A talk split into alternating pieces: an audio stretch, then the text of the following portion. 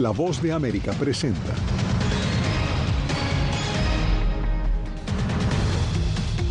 Incendios forestales en Canadá generan alerta de contaminación del aire en más de una docena de estados en Estados Unidos.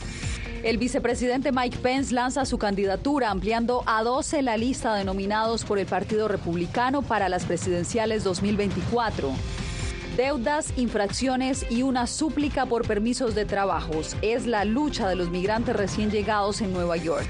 Y en México confirman la identidad de ocho desaparecidos entre los cuerpos hallados en un suburbio de Guadalajara.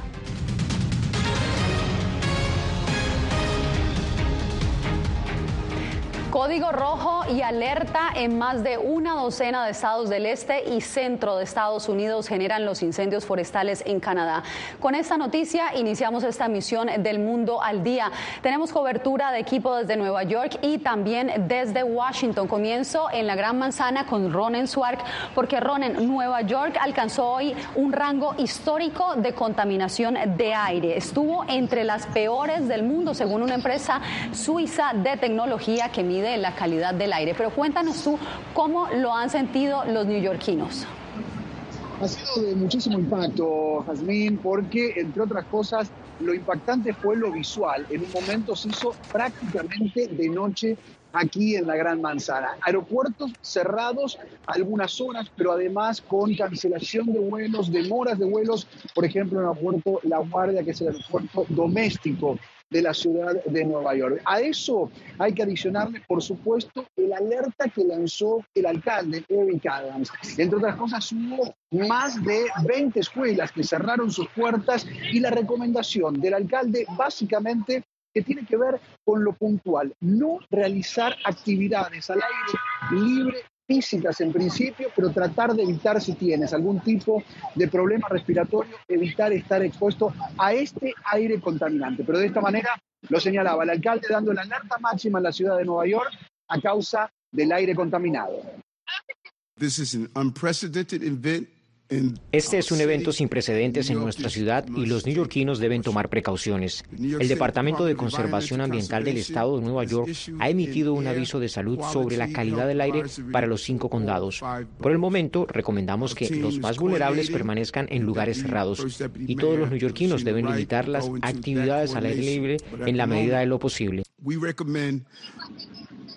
Advertencia que se ha dado entonces, en principio, igual vemos la actividad de turistas y residentes de la ciudad de New York. Eh, detrás mío, por supuesto, que sigue en continuo movimiento, una ciudad que nunca para. Hasta ahora los eh, meteorólogos aseguran que esto podría durar varios días. Si se alcanza a percibir un poco la nube contaminada allá en el fondo de Times Square. Gracias, Ronen. Y aquí en Washington el gobierno dijo que ya envió a Canadá cientos de bomberos para combatir los incendios. Mientras tanto, los residentes de la capital también inhalan aire contaminado. Diva Cash, ¿cuál es la situación? Hola, ¿qué tal, Yasmín? Pues aquí en la capital, aunque ustedes podrían apreciar que el aire luce más denso y hay más claridad, el Departamento de Energía y Medio Ambiente ha declarado alerta roja. ¿Qué quiere decir? Que el aire es no saludable para ninguna persona. También el Distrito Escolar canceló todas las actividades al aire libre, incluyendo excursiones. Pero para entender qué ha causado esta atmósfera y esta contaminación ambiental en todo el este de Estados Unidos, le hemos preparado esta nota. El humo de los incendios forestales que azotan los bosques canadienses de Alberta y Columbia Británica en Canadá llegó a Estados Unidos. La Casa Blanca anunció que está trabajando en conjunto con las autoridades ambientales de ambos países. Nuestro equipo aquí en la Casa Blanca está en contacto con el gobierno de Canadá.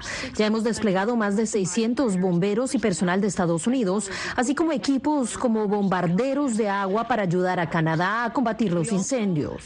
Hasta este miércoles, las autoridades canadienses contabilizaron más de 400 incendios activos y aseguran que más de 240 están fuera de control. La contaminación por el humo afectó a 15 estados en el este y el centro de Estados Unidos. La materia fina en la atmósfera podría superar los niveles nocivos para la salud y también amenazar con alcanzar a Georgia y Florida. Es importante que todos reduzcan su exposición al humo externo. El humo de los incendios forestales irrita los ojos, la nariz, la garganta y los pulmones. Puede dificultar la respiración y hacer que tosa o tenga sibilancias. Desde Washington, donde se emitió código rojo de aire no saludable, el meteorólogo Daniel Rivera explica que el sistema de baja presión junto a los vientos provenientes de Canadá provocan que el particulado se quede en la región. Se prevé que esta situación continúe durante los próximos días, mientras los incendios se estén dando y mientras estos vientos estén corriendo de norte a sur, vamos a tener estos efectos en nuestra región, tan, tan bajo como hasta la En Canadá, el Ministerio de Ambiente emitió la advertencia más severa para su capital, Ottawa, mientras que Toronto también ha sido cubierta por humo.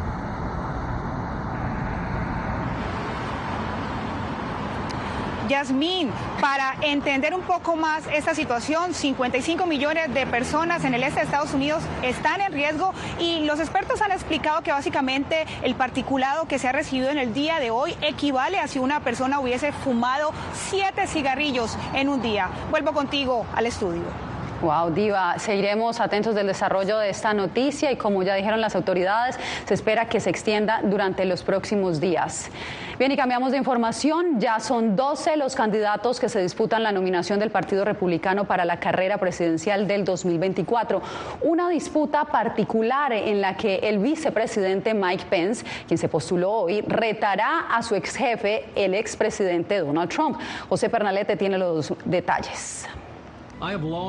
Se unen nuevos contrincantes para la nominación del Partido Republicano en las elecciones de 2024. El más reciente aspirante es Mike Pence, ex vicepresidente de Estados Unidos durante la anterior administración. Una campaña en la que pretende alejarse de su principal contrincante, Donald Trump, con quien compartió la Casa Blanca. Mientras Trump y el gobernador de Florida, Ron DeSantis, mantengan la delantera en las encuestas y el enfrentamiento entre ambos, expertos creen que Pence puede consolidar su apoyo. Según la Universidad de Indianápolis, solo cuenta por ahora con un 4% de aceptación.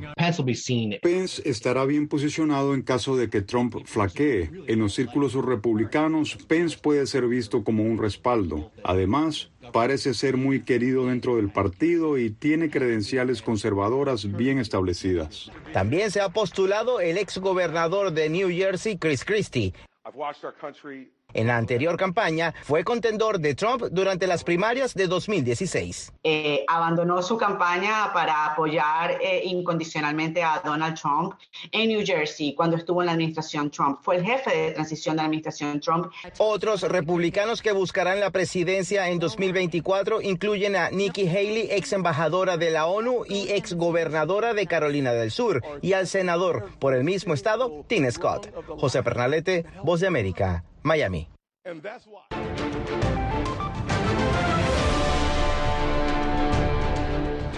La lucha de los migrantes indocumentados recién llegados a Nueva York para emplearse en trabajos informales los ha llevado a endeudarse y hasta a pagar para lograr obtener un trabajo. Ángela González nos trae la radiografía de lo que están viviendo. Ante la falta de permisos de trabajo que se siguen tardando, los permisos de trabajo en este momento se están tardando para cualquier tipo de caso en inmigración nueve meses, un año. Los migrantes recién llegados intentan de todo para poder emplearse. El venezolano Fernando Artilla consiguió dinero prestado para comprar una motocicleta y repartir comidas, pero se ha tropezado con varios obstáculos. Alquilar las cuentas, porque a uno, a uno que no, si usted no tiene seguro social, usted no puede acceder a las cuentas. Esas son cuentas personas que, que sacan las cuentas y las alquilan. Artilla dice que trabaja 15 horas diarias y tiene que pagar los préstamos, enviar dinero a Venezuela y mantener a su esposa e hijos con quienes vive en este hotel en Manhattan. Pero por no tener papeles, se ha enfrentado a más gastos. La moto y... Claro, la moto me prestaron mil dólares y tengo que pagar 150 semanales igual. Tengo que pagar 300 semanales. Hoy, hoy me hicieron una multa porque no tenía los papeles. Él no es el único. Por eso organizaciones abogan para cortar los procesos para obtener permisos de trabajo. El plan es que eh, se haga una reforma al tiempo en que se espera eh, la gente para tener una autorización de empleo pero no tenemos los recursos legales, ese es el problema. El alcalde de la ciudad dijo que no se puede oponer a los trabajos informales y que se están impartiendo capacitaciones para los migrantes para que puedan conseguir mejores empleos. Ángela González, Voz de América, Nueva York. En Texas, dos proyectos de ley que buscan imponer penas más severas a los traficantes de personas está a punto de entrar en vigencia. Laura Sepúlveda tiene los pormenores. Iniciativas legislativas que persiguen un castigo más firme al tráfico humano prosperan en Texas. Muchas personas que participan en el contrabando son en realidad ciudadanos estadounidenses, no necesariamente inmigrantes, no necesariamente inmigrantes indocumentados. Lo que legisladores buscan que no pase por alto. Prevé una sentencia mínima de cinco años para las personas que cooperen con los investigadores. El proyecto de ley agrava otros delitos cometidos durante el tráfico, contemplándolos como a un delito grave de tercer grado y los hace acumulativos. Esto responsabilizará a los contrabandistas por aprovecharse de las personas que cruzan la frontera de Texas con México, castigándolos justamente por sus delitos. Según Naciones Unidas, cerca de 7 mil millones de dólares se mueven al año a cuenta del tráfico humano. Legisladores por ello buscan atacar no solo a los traficantes, sino a quienes les apoyan financieramente, esfuerzo para el que se desplegaría más personal a la frontera. El gobierno de México es cómplice al no controlar su territorio y el gobierno federal tiene prevaricaciones maliciosas y no cumple fielmente con sus funciones. Hay tres gobiernos involucrados en esta decisión. El gobierno mexicano y el gobierno federal están fallando. Texas no lo hará. Una solución que no todos prevén pueda funcionar. Si bien estamos gastando miles de millones por separado y aparte de lo que gasta el gobierno federal, los cruces fronterizos ilegales y las incautaciones de fentanilo están en su punto más alto. Antes de desplegar otra unidad completa en la frontera, creo que tenemos que analizar como Estado qué tan efectivos hemos sido. Pese a ello, dos legislaciones llegarán pronto a manos del gobernador, quien por su postura en temas migratorios se prevé que dará el apoyo necesario para convertirlos en ley. Laura Sepúlveda, Voz de América, Austin, Texas. Identifican los restos humanos de ocho jóvenes desaparecidos en mayo pasado en Zapopan, estado de Jalisco. Un caso que también investiga la Fiscalía Federal y el gobierno de Estados Unidos. Javier Egar nos informa desde Ciudad de México. Alicia no había tenido noticias de su hijo Carlos desde el 20 de mayo, cuando desapareció en Zapopan, un municipio del estado de Jalisco, a donde había ido a trabajar. Tenemos miedo todos porque nadie estamos exentos de que nos pueda faltar un familiar el día de mañana. Los restos de Carlos fueron identificados entre las 50 bolsas halladas a 100 metros de profundidad en la barranca Mirador del Bosque. Al día de hoy, los familiares pocos saben del caso. La línea de investigación de ellos es este fraude telefónico y que los jóvenes están en, en calidad de víctimas. A inicios de semana, el fiscal de Jalisco auguraba estar cerca de la verdad. Sí tenemos indicios, hallazgos que hacen presumir coincidencias físicas, antropométricas con eh, las víctimas o algunas de las víctimas que estamos investigando. Y se investiga también la relación del call center donde trabajaban los jóvenes desaparecidos con el presunto fraude que sufrieron ciudadanos estadounidenses al comprar espacios vacacionales en México. De un asunto que puede o que más bien es evidente que involucra a la delincuencia organizada, y también con autoridades de Estados Unidos, porque es un tema que eh, tiene que ver también con investigaciones. Y es que presuntamente el call center funcionaba como tapadera de un negocio que estafaba a extranjeros. Un hecho que coincide con la advertencia hecha meses atrás por el Departamento del Tesoro. Javier Egar, Voz de América, Ciudad de México. Se agrava la situación en la provincia ucraniana de Kernos tras el desbordamiento de la gran represa de Nova Kajovka, mientras los residentes se vieron obligados a abandonar sus viviendas inundadas después de que el agua cubriera sus casas. El panorama es desolador. Las personas tuvieron que ser evacuadas con solo algunas pertenencias. Las mascotas también quedaron sin hogar en plena franja de guerra. Centrales sindicales y varios gremios en Colombia inician jornada de manifestaciones. Tenemos más historias al volver.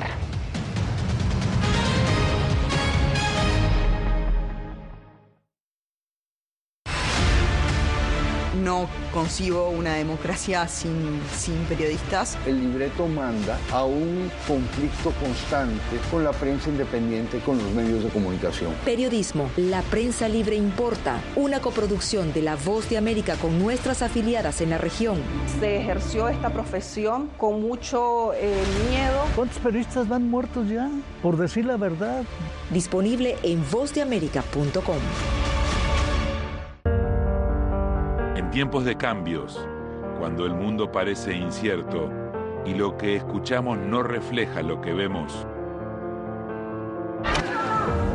buscamos la verdad. A través de la pantalla de la... Cuando nos cuentan solo una parte de la historia, perdemos la confianza. En momentos de crisis, nuestros sueños, esperanzas y deseos de un mejor mañana dependen de una prensa libre. En La Voz de América te traemos las historias que la gente se arriesga a ver. Conectamos el mundo y lo unimos con la verdad.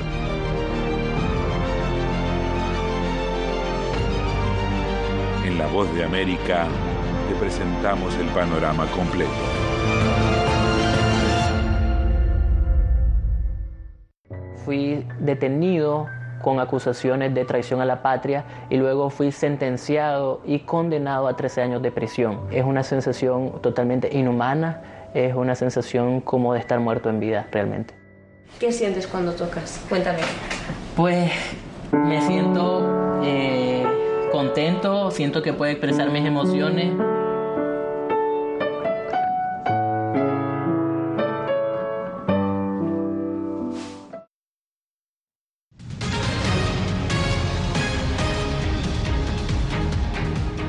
Varias ciudades de Colombia viven una jornada de manifestaciones para apoyar el debate legislativo de varias reformas sociales suspendido a raíz del escándalo político que enfrenta el gobierno de Gustavo Petro por supuestas escuchas ilegales y financiación irregular de su campaña presidencial.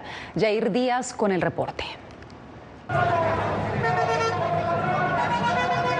Centenares de personas salieron a las calles en varias ciudades de Colombia en una marcha convocada por las centrales obreras en favor de las reformas que promueve el gobierno del presidente Gustavo Petro. Y hoy, a través de las reformas sociales que está planteando el gobierno nacional, reivindica a las y los trabajadores, pero en especial a la sociedad en general en Colombia. Desde la oposición, el senador Andrés Forero afirma que no es el momento oportuno para salir a marchar debido a los escándalos y rupturas internas que han presentado al interior del gobierno. Aunque no es usual que un presidente de la República y sobre todo en medio de semejantes escándalos salga a liderar una marcha ciudadana, cuando están convocados los seguidores del presidente de la República en la Plaza de Bolívar, la mesa directiva de la Cámara de Representantes pretenda hacer votar la reforma a la salud. El presidente de Colombia, Gustavo Petro, extendió una invitación a los colombianos a manifestarse para promover las propuestas de cambio. El pueblo que eligió al presidente sigue con el presidente y tanto el pueblo como el presidente quieren volver realidad el programa de gobierno por el cual el pueblo votó. El próximo 18 de junio el partido de oposición Centro Democrático convoca a las calles a los colombianos que no están de acuerdo con las reformas planteadas por el gobierno. Jair Díaz, Voz de América, Bogotá. Las fuertes lluvias en el noreste de Ecuador han provocado el desbordamiento de seis ríos, dejando a más de 15 mil damnificados en la provincia de Esmeraldas. De momento se han preparado varios albergues temporales y más de 12,5 toneladas de asistencia humanitaria, como nos informa Néstor Aguilera. Desde el aire se aprecia la magnitud de las inundaciones que golpean con fuerza a la provincia de Esmeraldas, localizada a unos 300 kilómetros al noroeste de Quito y fronteriza con Colombia. Las precipitaciones se desarrollaron en la zona eh, oriental de Manabí, donde hay va, zona de estribación de cordillera. Esto eh, hubieron acumulados muy altos que permitieron que los caudales de los ríos se incrementen y se desarrollen inundaciones El ministro del Interior, Juan Zapata, tras participar en una reunión del Comité Nacional de Operaciones de Emergencia, liderada por el vicepresidente de la República, informó que el gobierno se activó de forma permanente para atender los daños ocasionados por el desbordamiento de siete ríos. El Ministerio de Economía y Finanzas, Secretaría de Riesgos, Ministerio del Agua y Ambiente, la Empresa Pública del Agua deberán presentar un cronograma de ejecución de los recursos que se asignarán para la próxima semana. Ya en tierra la situación es más dramática, pues se advierte cómo el agua y el lodo invadieron todo. Según el gobierno, hay 3.066 viviendas en zonas de inundaciones. Este trabajo contempla básicamente el poder desplegar kits de asistencia humanitaria o raciones alimenticias para tres días con la finalidad de poder atender en una primera instancia a la población el Instituto Nacional de Meteorología e Hidrología aclaró que estas precipitaciones pluviales no están relacionadas con la formación del fenómeno del niño, que según el secretario de la Organización Meteorológica Mundial podría desencadenar fenómenos meteorológicos y climáticos más extremos. Néstor Aguilera, Voz de América, Quito. En instantes, opositores y defensores de derechos humanos afinan el mensaje que llevarán a la Asamblea General de la OEA.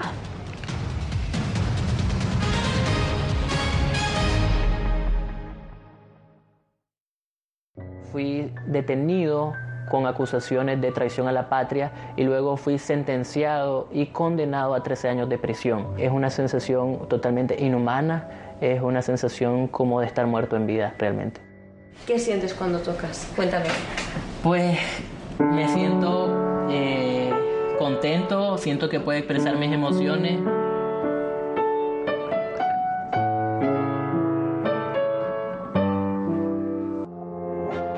somos unos animales raros porque tenemos esta ciudadanía americana. Llegamos a Estados Unidos y nos damos cuenta que somos diferentes. Sí, tenemos un pasaporte americano, pero nuestra idiosincrasia no lo es. Si queremos hacer un mejor Puerto Rico, que es lo que buscamos nosotros, tenemos que ganarnos el respeto y la confianza de todos los sectores del país.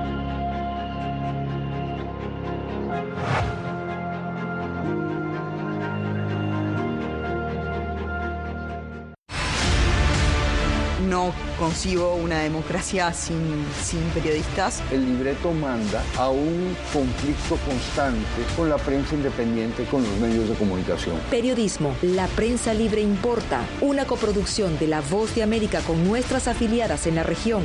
Se ejerció esta profesión con mucho eh, miedo. ¿Cuántos periodistas van muertos ya? Por decir la verdad. Disponible en vozdeamerica.com. my twins are seven years old. And from the first day my parents arrived, they were like, grandparents, uh, why don't you stay here in Panama with us until the war is over? Ucranianos en las Américas, de regreso al frente de batalla. Una producción especial de La Voz de América, disponible en todas nuestras plataformas.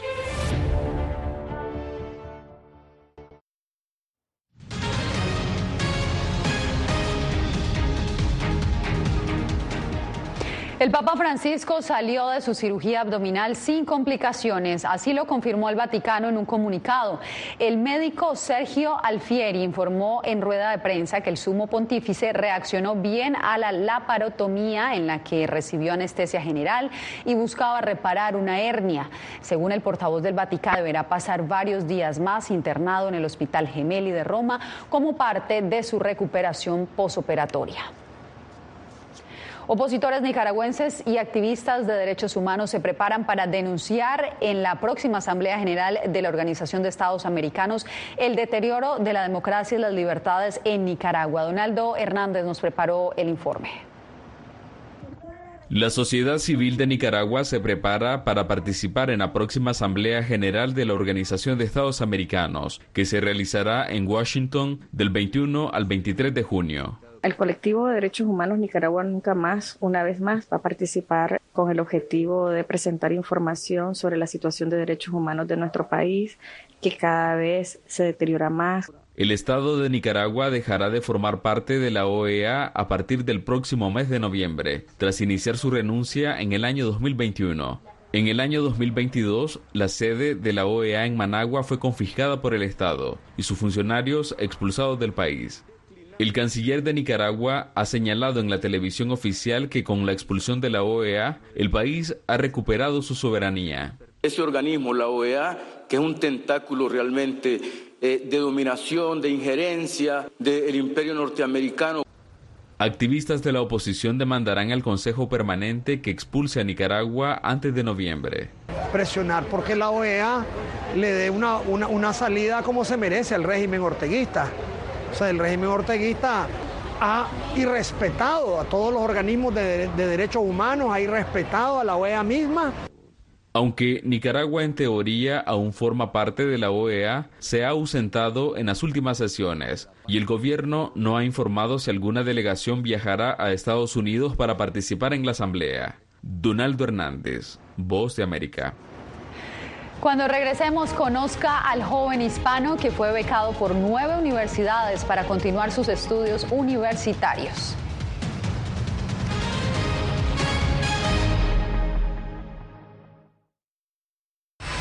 Aquí tenemos varios desaparecidos y muertos y amenazados todos. Periodismo. La prensa libre importa. Una coproducción de La Voz de América y Fuerza Informativa Azteca. Disponible en vozdeamerica.com. En tiempos de cambios, cuando el mundo parece incierto y lo que escuchamos no refleja lo que vemos,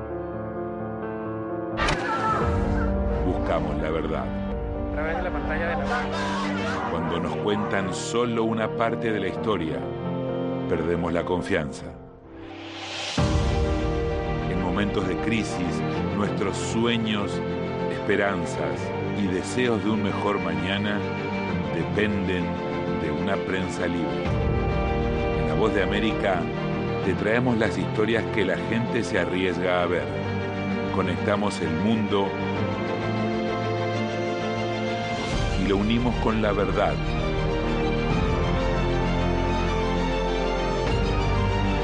En La Voz de América te presentamos el panorama completo.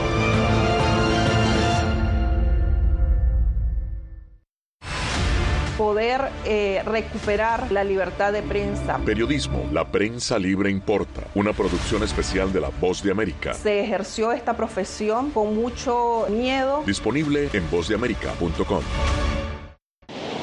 Algo he aprendido estos últimos años y es el darme cuenta de que nosotros podemos planear todo, pero que la vida tiene cosas para vos que no te imaginas. Me duele porque estoy aquí por ese país que hoy me quitaron.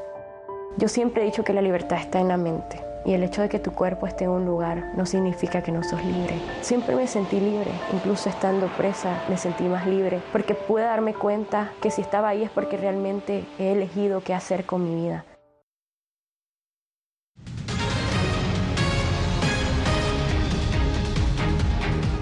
Un estudiante hispano culminó su año académico 2022-2023 no con una, sino con tres ceremonias de graduación. Nueve universidades estadounidenses, incluida la de Harvard, le ofrecieron becas para continuar sus estudios superiores. María del Pilar Haynes tiene la historia de Jason Correas.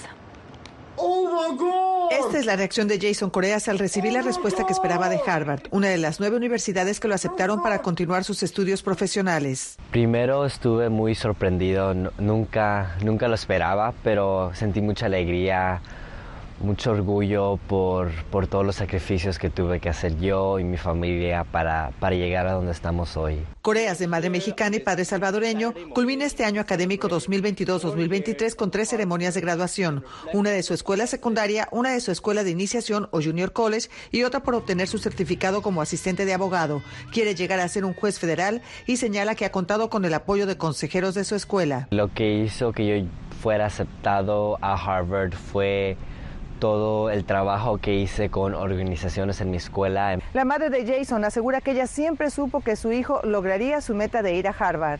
A pesar de todos los obstáculos que hubo por la pandemia y todo eso, este, logró, logró sus sueños. Algunos programas otorgan becas universitarias a quienes se gradúan de la escuela secundaria con buenas calificaciones o si destacan en algún deporte, entre otras razones. Soy parte de una organización llamada Merge que ayuda a niños de bajos recursos a entrar a universidades selectivas. Coreas ha formado parte de LULAC y ha trabajado con el alcalde de Houston en la elaboración de leyes locales.